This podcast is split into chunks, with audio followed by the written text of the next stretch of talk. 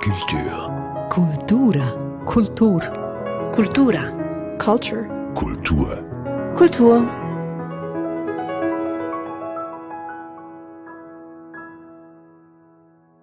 Dies ist der Kulturstammtisch. Mein Name ist Eric Facon. Hallo und herzlich willkommen. Wir sind heute zu Gast an den 57. Solothurner Filmtagen, dem jährlichen Treffen der Schweizer Filmszene. Wir sitzen mitten darin, im Landhaus, im Café des Landhauses, wo sich ein paar Leute über Filme unterhalten in unserem Rücken. Unser Thema ist die Filmgeschichte dieses Landes, der Schweiz. Und zwar geht es hier um eine Online-Plattform für Schweizer Filme, die nennt sich Filmo. Da findet man Filmklassiker und andere Filme aus der Schweiz. Und diese sollen auch jüngeren Generationen nun zugänglich gemacht werden. Bei mir sind die Film- und Kulturwissenschaftlerin Marcy Goldberg und Michael Seinhauser, Filmredakteur von SRF 2 Kultur. Bevor wir über die einzelnen Filme und deren Auswahl sprechen, eines der Ziele von Filmo ist, laut der Homepage auch, das Schweizer Filmerbe zu bewahren. Ja, was steht denn jetzt dahinter? Von was, vor was muss denn dieses Erbe, vor vor was muss das Erbe denn bewahrt werden? Vor dem Zerfall, vor dem Vergessen oder um was geht's? Ja, beides. Und die hängen natürlich zusammen. Okay. Weil ähm, früher haben, hat man auf Film gedreht, das waren Celluloid-Kopien. Und ähm, als die Kopien nicht mehr in einem guten Zustand gewesen sind, konnte man sie nicht mehr abspielen. Die Filme waren nicht mehr im Kino zu sehen und man hat sie vergessen.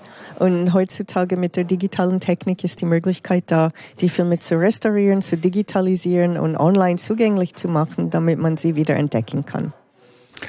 Das Problem ist natürlich, was in der Cinemathek gelagert ist an Kopien, das kann physisch gerettet werden und digitalisiert und dann ist es vielleicht noch länger zugänglich, aber damit sind die Filme nicht bei den Leuten. Und vor allem jene Filme, die vor dem DVD-Zeitalter entstanden sind, die sind mhm. eigentlich überhaupt nicht verfügbar. Also an die kommt man auch nicht ran, wenn man sie sehen möchte, wenn man nicht irgendwo eine alte VHS-Kopie auftreiben kann in einem Seminar oder so.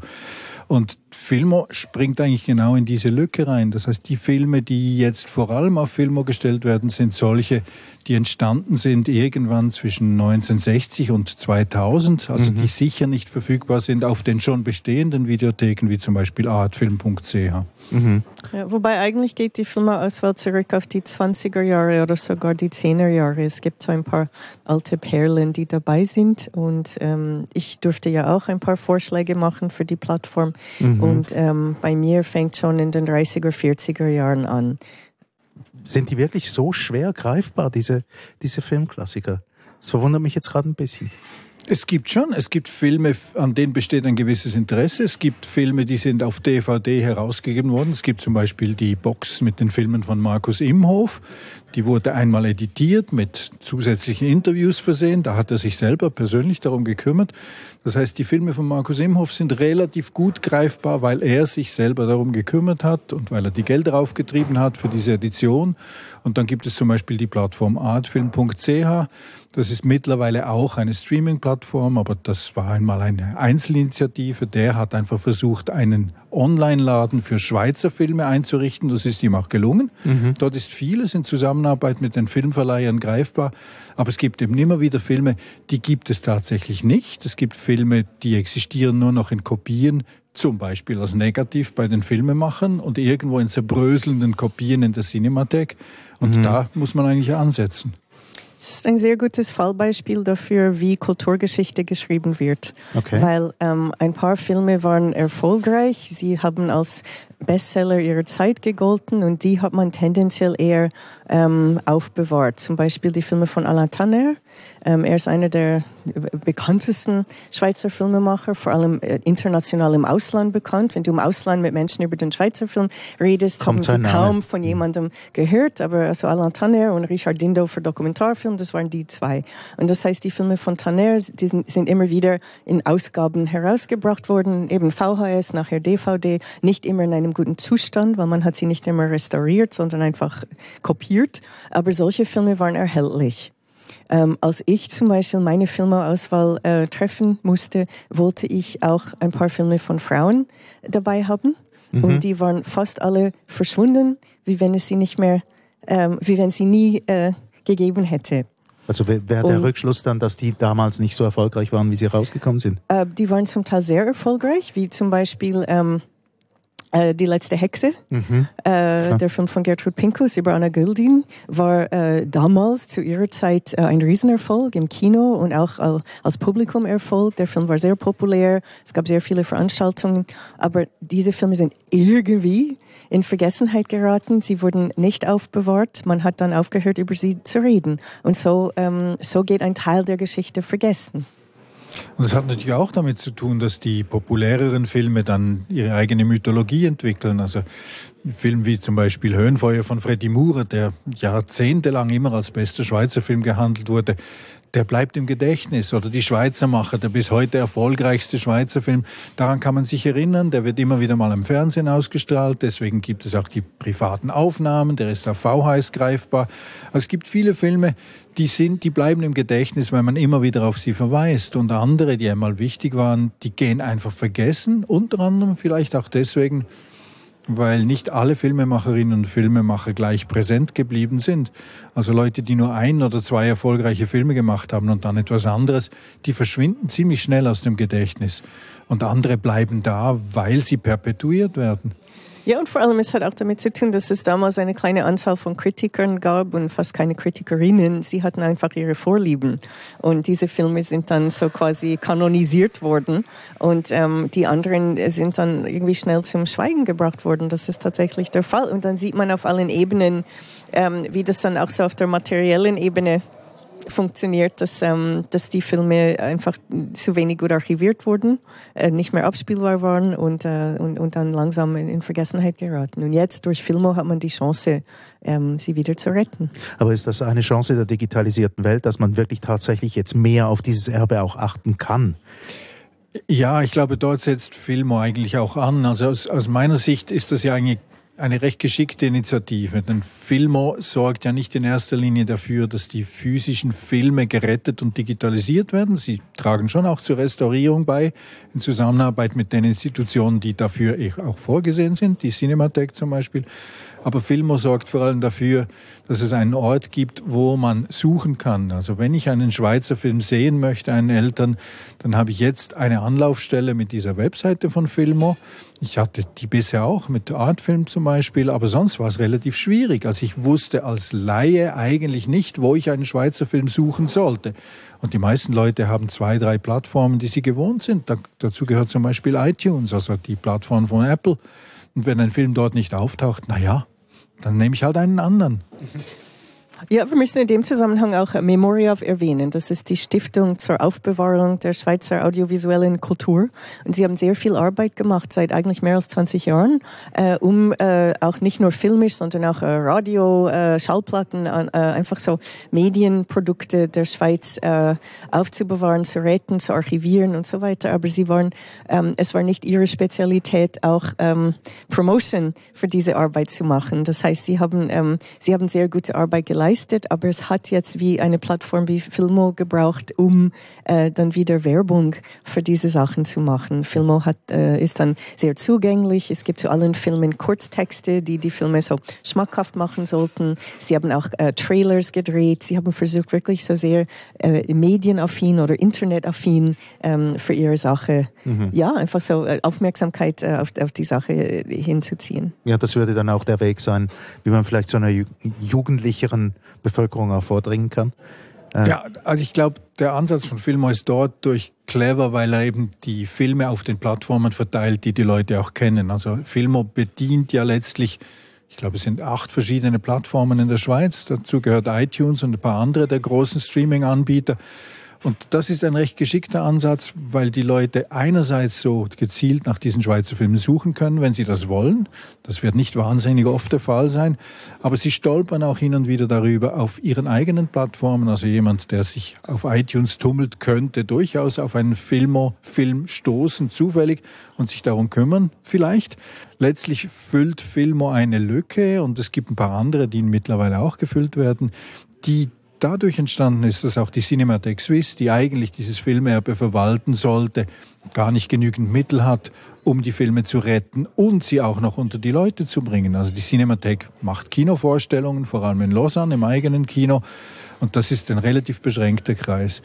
Die österreichische Cinemathek, die hat die geht weiter, die hat eine eigene Plattform, Online-Plattform und dort auch ein Vermittlungsprogramm. Es gibt in Österreich auch eine DVD-Reihe, die wurde von einer Zeitung herausgegeben, vom Hornzel, mit einer ganzen Sammlung von österreichischen Klassikern. Die deutsche Kinemathek unternimmt auch solche Anstrengungen. Also die versuchen alle, ihre Bestände nicht nur einfach zu erhalten, sondern auch unter die Leute zu bringen. Und Filmo ist eine der Initiativen in der Schweiz, die hier in die Bresche gesprungen ist. Also die Cinemathek kann das gar nicht leisten. Die sind froh, wenn sie mit ihren Mitteln das retten kann, was im Moment am Zerbröseln ist. Darf ich nochmal bei diesem Moment mit dem Erbe einhaken von vorhin? Du hast das Beispiel gebracht von Markus Imhof, der auf eigene Initiative hin ähm, seine Sachen wirklich so verwahrt hat, dass das haben ja nicht alle die Möglichkeit, oder? Springt da auch Filmo in die Bresche in dem Moment, wenn, wenn Leute halt irgendwie ein Erbe haben und irgendwann mal, ja? Es, es braucht Zusammenarbeit. Also Leute auch wie Freddy Moore zum Beispiel, die müssen sich selber darum kümmern, dass sie irgendwo die Mittel auftreiben, um ihre noch vorhandenen Kopien digitalisieren zu lassen. Freddy Moore hat zum Beispiel das Problem gehabt, dass seine Kopien in einem recht guten Zustand sind in der Cinemathek. Mhm. Das heißt, die haben nicht erste Priorität bei der Rettung. Die müssen zuerst die Kopien retten, die langsam kaputt gehen.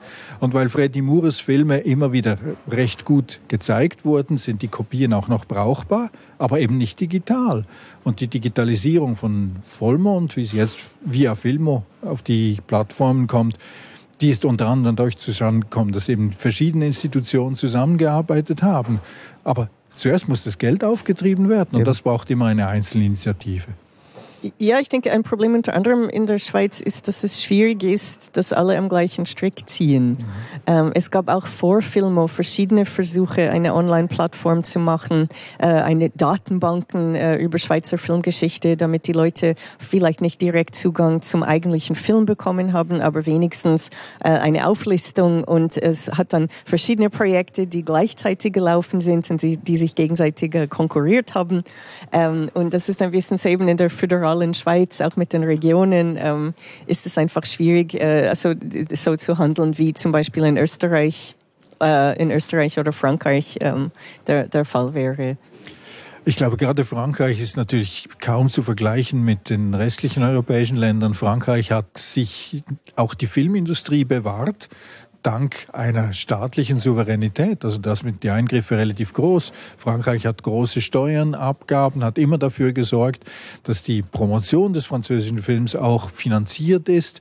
Die haben einen Riesenapparat, der das unternimmt und die Cinémathèque Française ist sozusagen die, die zentrale Institution und das Vorbild für alle anderen Cinematheken der Welt, mehr oder weniger. Die Tradition dort ist einfach stärker. Und bei uns sind es lauter Einzelinitiativen, und es ist schon so, also die Filmemacherinnen und Filmemacher, die sich um ihr eigenes Erbe gekümmert haben, die sind präsenter als die anderen.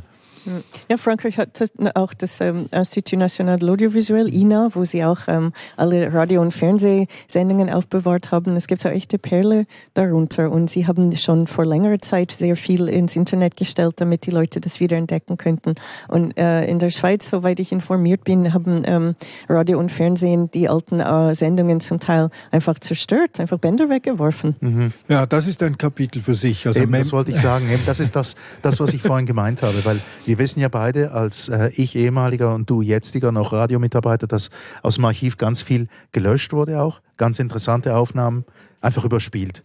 Ja, das sind, das sind zum Teil Sünden der Vergangenheit. Es gibt auch Aufnahmen, die wurden weggeschmissen, weil der Lagerraum nicht mehr da war, weil das Geld für die Digitalisierung nicht da war. Aber man muss aber auch das sagen... Das ist natürlich skandalös und eine sehr kurzsichtige... Natürlich, äh, aber wir haben in der Schweiz eine eigenartige Situation. Also die SAG ist unter anderem Co-Produzent fast aller Filmproduktionen und mhm. hat einen Teil dieser Rechte aber nicht alle. Und damit auch nur einen Teil der Verantwortung, wenn es ums Filmerbe geht. Wenn es okay. um das andere audiovisuelle Erbe geht, da wurde einiges komplett falsch gemacht, das muss man sagen. Also da wurden Aufnahmen weggeschmissen.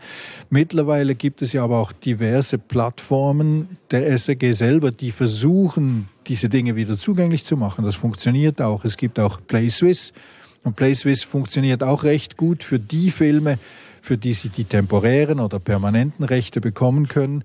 Auf PlaySwiss sind lauter Schweizer Filme zu sehen, die zum größten Teil aus den letzten 30 Jahren stammen, hin und wieder auch etwas Älteres, das aufbereitet wurde.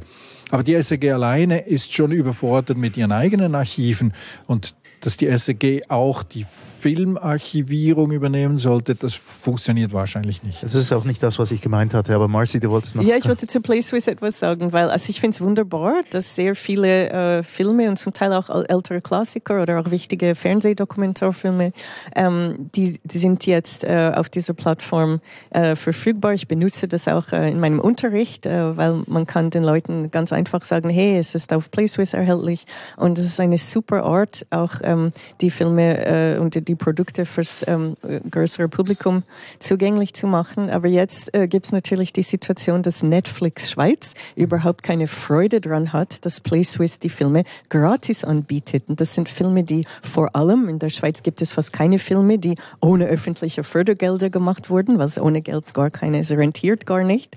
Und jetzt möchte Netflix diese Filme ins Katalog nehmen und äh, zum Abo-Preis. Und da sieht man auch zum Teil, wo wo die Konflikte laufen auch. Das gilt natürlich nicht nur für Netflix. Also man muss sagen, PlaySwiss ist so eine Art Netflix für Schweizer Filme, das die mhm. SEG aufgezogen hat. Das ist eine Gratisplattform. Die Voraussetzung dafür ist, die Filme wurden von der Öffentlichkeit mitfinanziert, also sollen sie auch zur Verfügung stehen nach Möglichkeit. Und da gibt es Verträge mit den Filmemacherinnen und mit den Produzenten und die sind nicht alle gleich glücklich darüber, dass es eben dort gratis läuft, weil die Abgeltungen, die sind nicht wahnsinnig. Wir wissen bei allen Streamingdiensten, das gilt auch bei der Musik, also viel verdienen tun die Künstler nicht nicht, auch nicht an Spotify. Aber eine symbolische Gabe wäre ja, ja nicht schlecht. Ja. Die wird auch, die wird auch geleistet. Klar. Aber das Problem mit Netflix ist genau dies. Also ein Film, der auf PlaySwiss gratis zur Verfügung steht, der wird nicht mehr laufen auf Netflix. Theoretisch.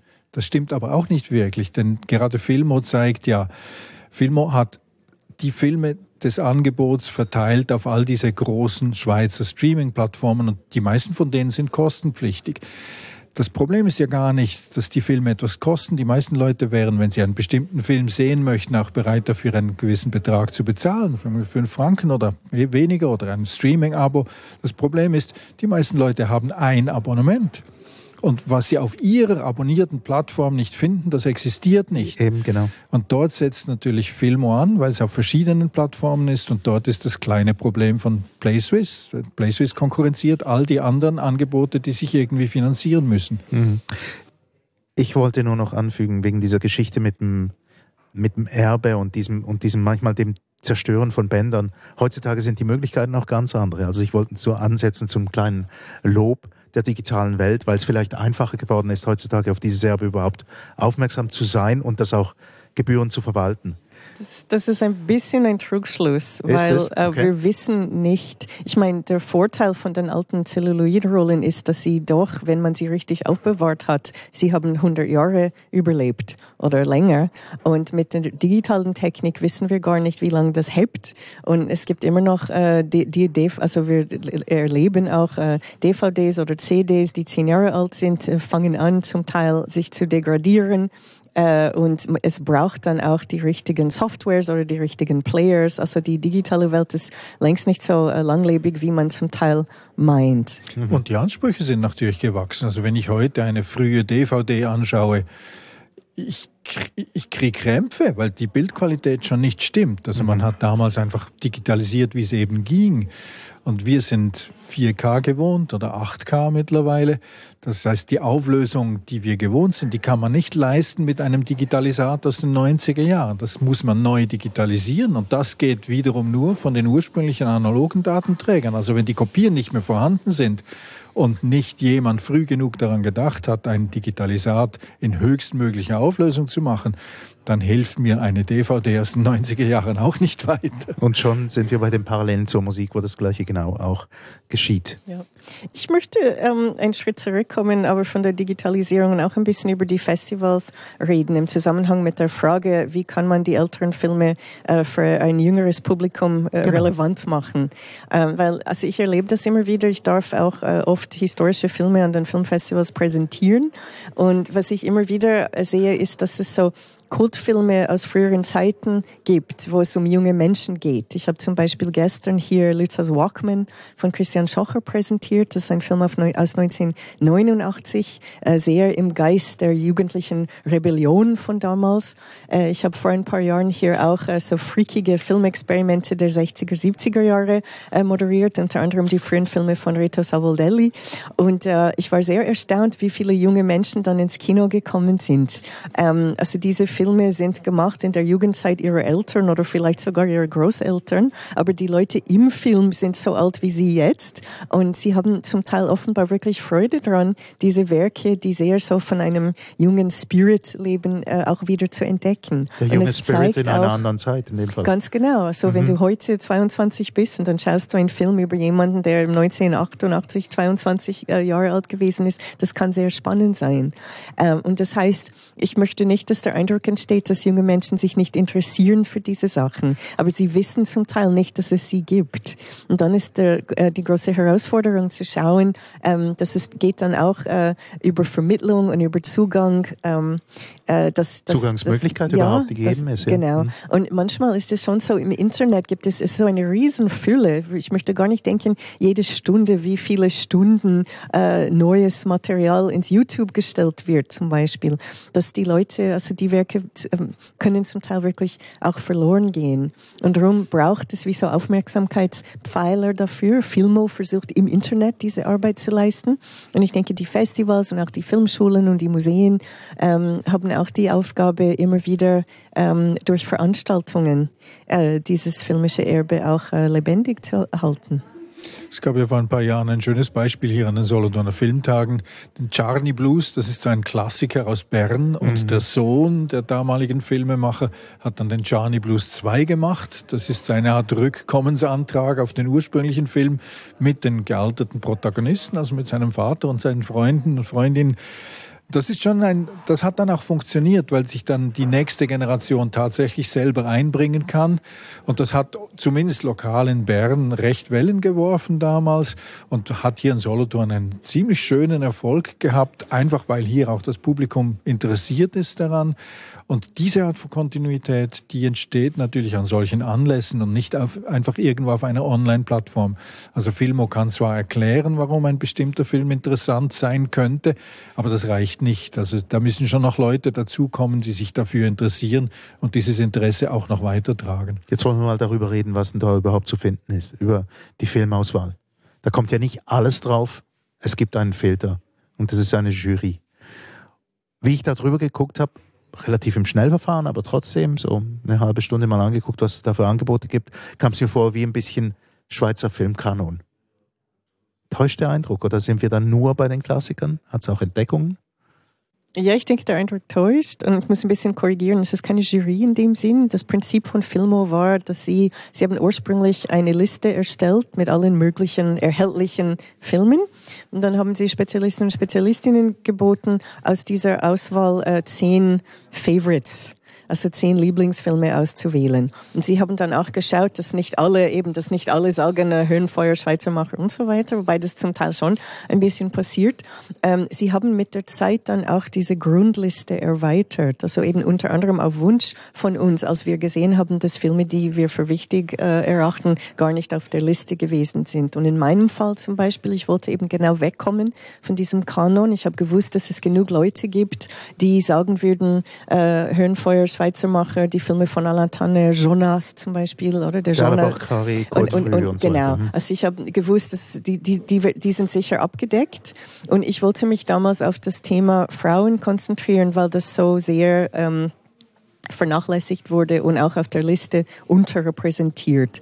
Und ich habe ähm, eben, der, äh, ich wollte den Film Die letzte Hexe äh, Anna Göldin von Gertrud Pinkus auswählen und ähm, der war, glaube gar nicht auf der Liste oder nicht mehr erhältlich. Also Filmo hat dann geschaut, dass der Film äh, restauriert werden konnte. Sie haben es nicht alleine gemacht, aber sie haben das wie so lanciert, ähm, dass dieser Film gerettet werden konnte. Und ein neues Beispiel ist der Film, äh, der dokumentarische Essayfilm Magic Matterhorn von von äh, Anka Schmid aus dem Jahr 1995. Ich hätte den ausgewählt äh, gehabt, aber äh, der stand damals gar nicht zur Verfügung und jetzt ist er tatsächlich zugänglich gemacht worden und äh, kommt jetzt auch auf Filmo ähm, und jetzt eben ist der Text von einer anderen Person geschrieben worden, weil ich schon durch bin mit meiner Zehner-Auswahl. Aber ähm, es zeigt auch, dass äh, Filmo uns die Möglichkeit gibt, ähm, äh, ja, Entdeckungen und, und äh, also Filme, die zu Unrecht ein bisschen in Vergessenheit geraten sind, wieder eine Plattform zu geben. Ich würde jetzt mal davon ausgehen, dass ihr beiden jeden Schweizer Film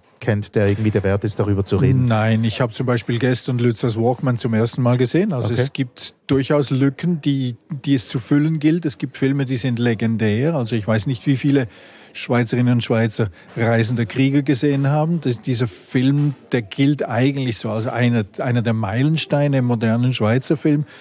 Und all diese Filme, die, bei denen kann man zum Teil hoffen, dass sie auf, via Filmo wieder erhältlich sind.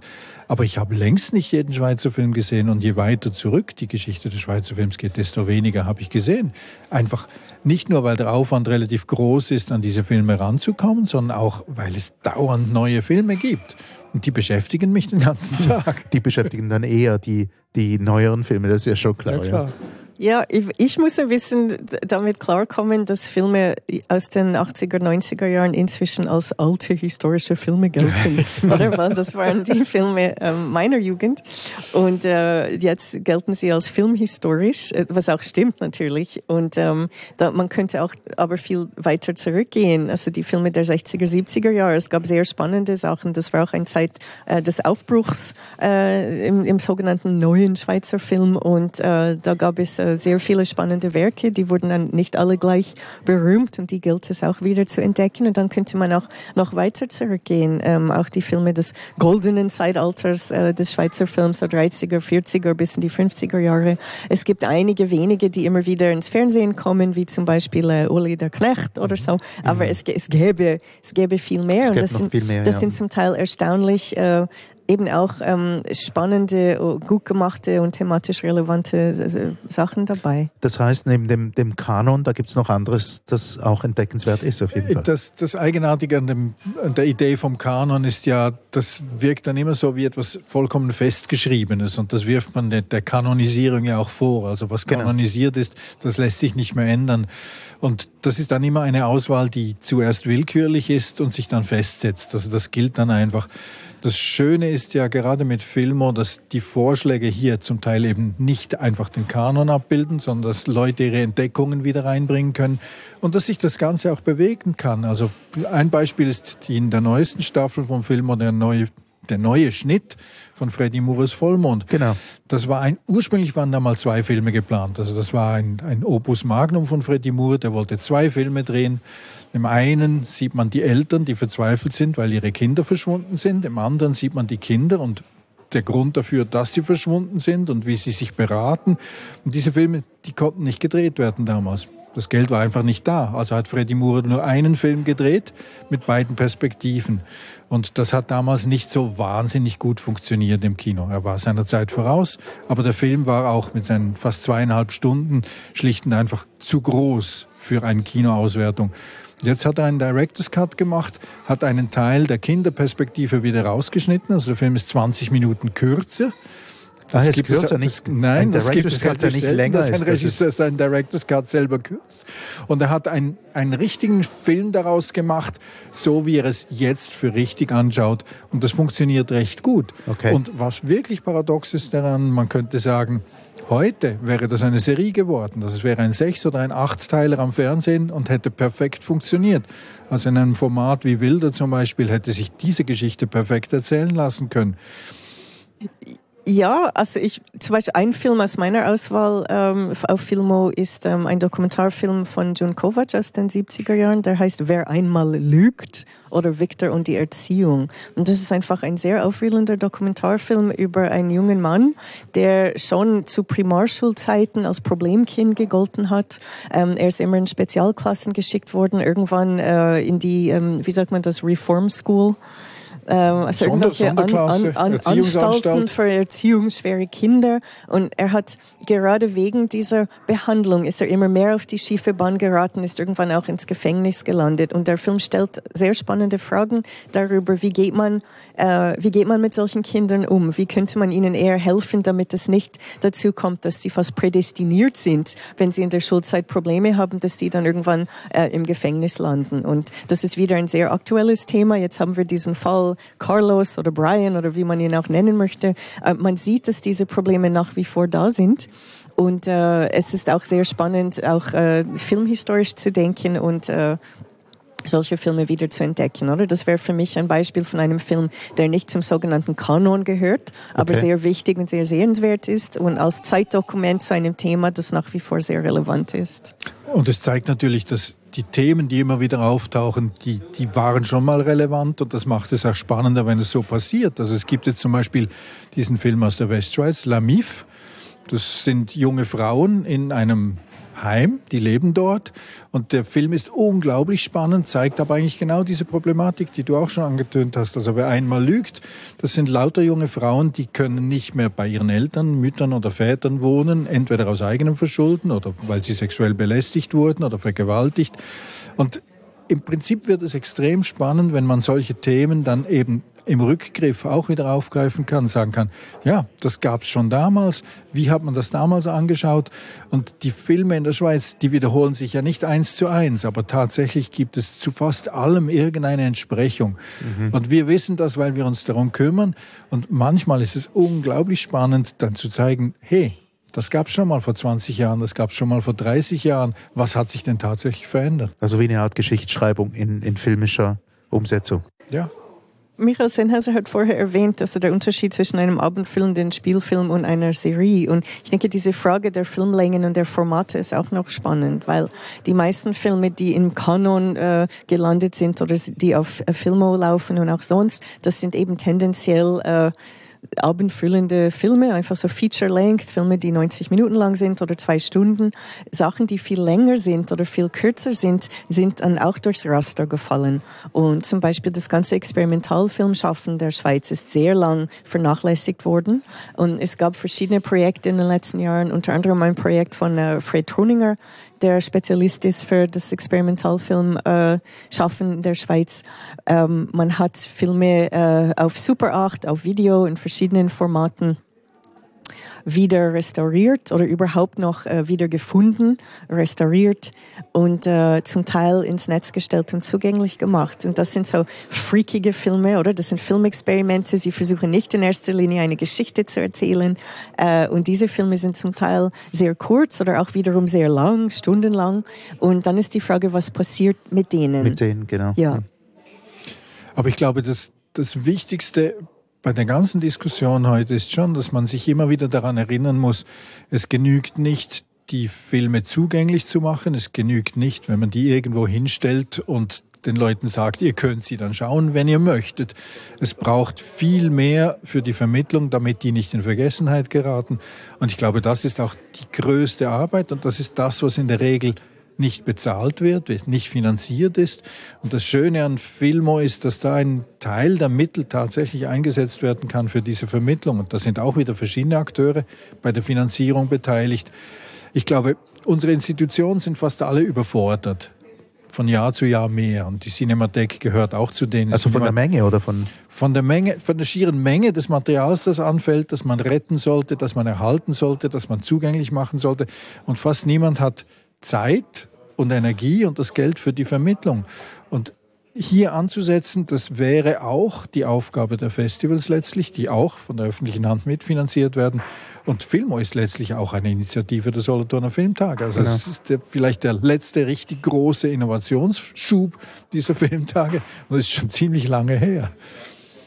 Ja, die Filmtage haben dieses Jahr auch die Problematik aufgenommen und thematisiert, ähm, das Publikum wer ist das Publikum, wo ist das Publikum, ähm, wie möchte man mit dem Publikum zusammenarbeiten. Das ist dieses Jahr in verschiedenen Rahmenprogrammen und Diskussionen auch besprochen worden. Und es gibt so ein paar interessante Initiative dabei. Äh, es gibt jetzt in der Westschweiz ein Projekt, äh, das heißt Cinedoc. Und das ist ein Versuch, äh, in der Westschweiz, wo es äh, abgelegene Regionen gibt, die nicht groß eine Kinokultur haben, äh, zum Beispiel la Vallée du Joux. Und ähm, man versucht jetzt, ähm, Filmveranstaltungen zu organisieren, dass nicht nur die Filme dort gezeigt werden, sondern dass auch darüber diskutiert wird. Mhm. Und ähm, aus dieser ursprünglichen Arbeit, die eher einseitig funktioniert hat, oder man kommt in die Dörfer und zeigt die Filme, hat man versucht, jetzt viel mehr mit dem Publikum, mit den sogenannten Citoyens und Citoyennes zusammenzuarbeiten und zu fragen, ähm, auf was hättet ihr Lust, was für Filme möchtet ihr schauen oder was für Filme äh, sollten, sollten überhaupt gemacht werden, zu welchen Themen. Ähm, sie gehen dann auch in, in Gefängnisse und zeigen Filme dort. Und ich denke, da, das ist ähm, eine sehr spannende Arbeit, wo sich die Frage wieder stellt im Internetzeitalter, ähm, wie erreicht man die Leute und wie kann man auch mehr interaktiv und partizipativ mit ihnen schaffen. Also könnten ähm, Zuschauer und Zuschauerinnen selber ein Filmprogramm zusammenstellen und zur Diskussion stellen und andere einladen, darüber zu reden. Also das sind spannende Initiativen. Ja, es könnte, es könnte tatsächlich interessant sein. Ich glaube, das ist auch das Wichtigste daran, dass man tatsächlich Leute involviert, denn die, das Grundpatentrezept, das in den letzten Jahren immer wieder herumgeboten wird, man muss die Dinge dorthin tun, wo das Publikum ist, das funktioniert nicht. Weil man kann so viele Filme auf Netflix stellen, wie man möchte. Man könnte sie selbst gratis auf Netflix stellen. Niemand würde sie dort anschauen, weil sie einfach verschwinden. Also die Netflix-Algorithmen, die sorgen nicht dafür, dass ein alter Schweizer Film auftaucht. Und das funktioniert bei fast allen diesen Plattformen so. Man kann auch alles auf YouTube zugänglich machen und es wird nie jemand finden dort. Also es braucht es braucht Vermittlungsarbeit dafür, es braucht Begeisterung dafür und damit steht und fällt das Ganze. Die reine Zurverfügungstellung reicht nicht. Und ein Teil der Vermittlungsarbeit wird ja bereits auch schon auf der Plattform geleistet, indem man Featurettes kriegt zu den Filmen, die erklären, woher sie kommen und äh, was sie wollen. Jedenfalls Filmo, eine Online-Plattform für Schweizer Film, neu zu entdecken. Äh, immer wieder werden neue Filme angeliefert, alte Filme, neue alte Filme. Herzlichen Dank für dieses Gespräch, Marcy Goldberg und Michael Seinhauser. Mein Name ist Erik Fackung.